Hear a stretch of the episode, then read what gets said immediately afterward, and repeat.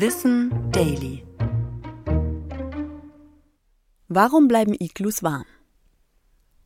Für die Inuit, ein indigenes Volk aus Grönland und dem Norden Kanadas, waren die Häuser aus Schnee früher überlebenswichtig. Bis in die 1950er Jahre lebten sie auf traditionelle Weise in enger Verbindung mit der Natur. Sie waren vor allem Jäger und Nomaden, die sich mit Schlitten und Kanus fortbewegten. Im Winter lebten die Inuit in Grassodenhäusern oder in Iglus.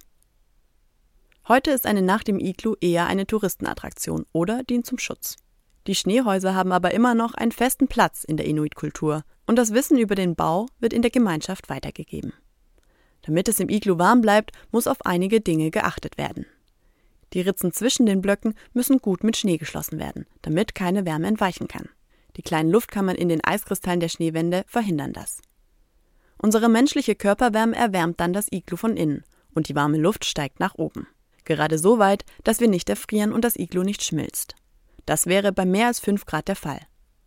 Der Eingangsbereich des Iglus muss immer geöffnet bleiben. Er wird an der tiefsten Stelle ausgesägt. So bleibt die einströmende eisige Luft immer unter der aufgeheizten oberen Luftschicht. Um von der Wärme oben zu profitieren, wird im Iglu übrigens auch auf möglichst hohen Podesten geschlafen.